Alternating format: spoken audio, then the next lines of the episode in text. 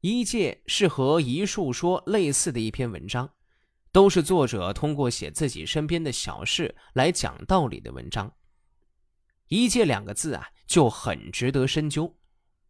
我们学过蔡桓公治病，说的是得了病就得及时医治，绝对不能讳疾忌医。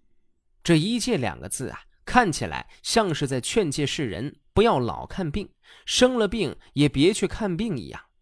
实际上并不是那么回事这其实啊，说的是一个关于人设和包装的事情。这现代人要想出名，常常给自己进行大量的包装，展现给世人看的，其实是一种非常专业的形象。原本只是一个小流氓，但是这包装过后啊，就可以成为大明星。这种事情在现代是屡见不鲜的。但一介说的不是这些包装，说的是庸医对自己的包装。古时候常常有一些人明明医术不怎么样，但偏偏名声在外，把自己包装一番之后，就成了人人夸赞的神医。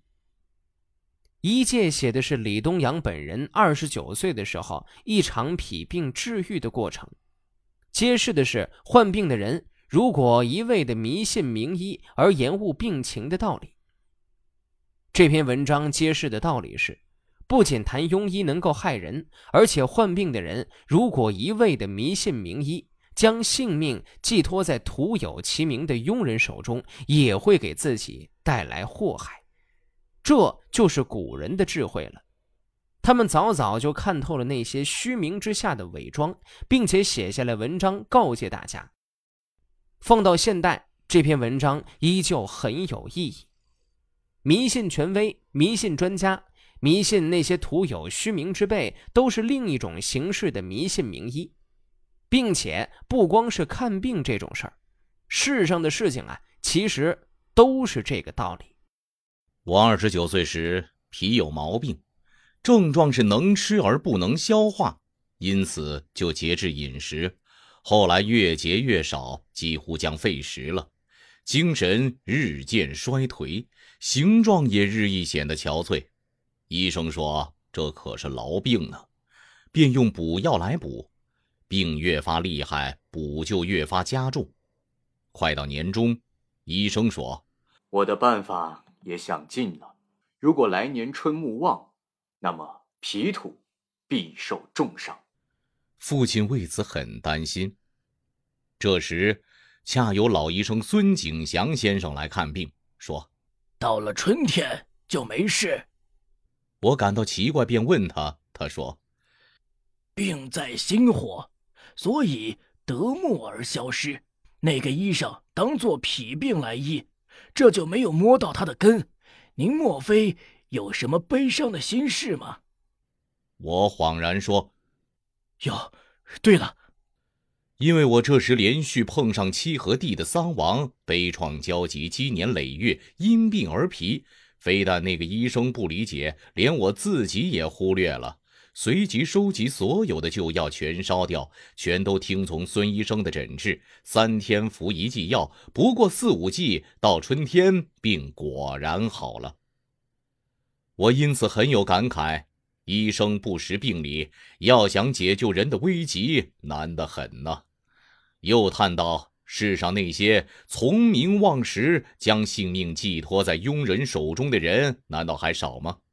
当初如果不遇到那位老医生，只托之于所谓名医，不当补而补，直到精疲力尽，还是不明白呀。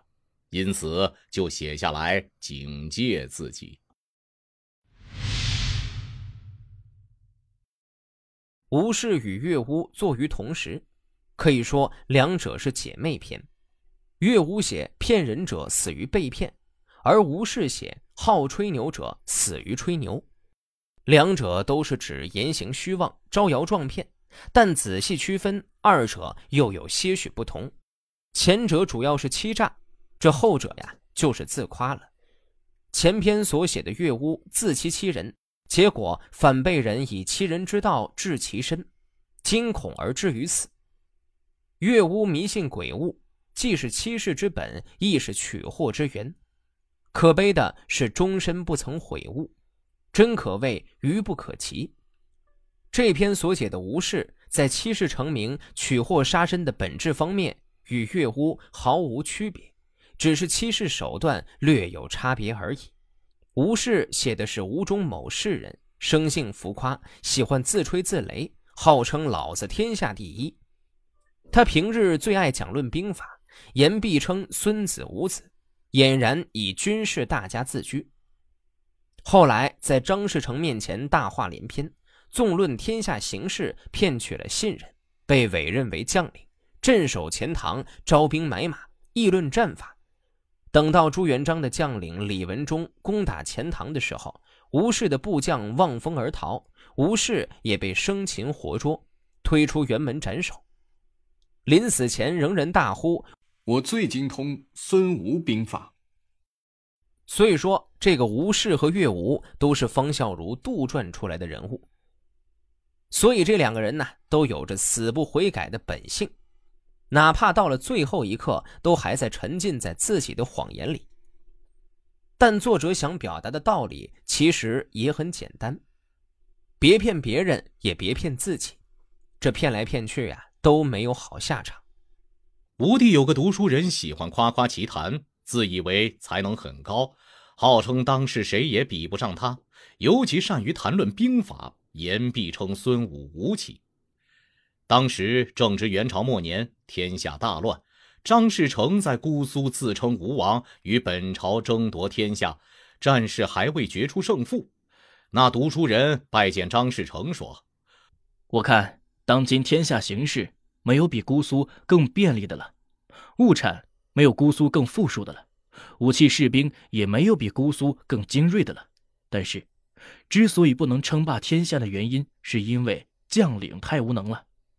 现在大王的将领都任命那些浅陋的人担任，只会作战而不知道兵法，这简直是鼠类相斗罢了。您大王若真能拜我为将军，便能夺取中原；至于战胜那些小敌，就更是不在话下了。张士诚以为也说得对，便拜他为将军。听任他自行招募兵士，并告诫管理钱粮军需的官员不要计较他支取的多少。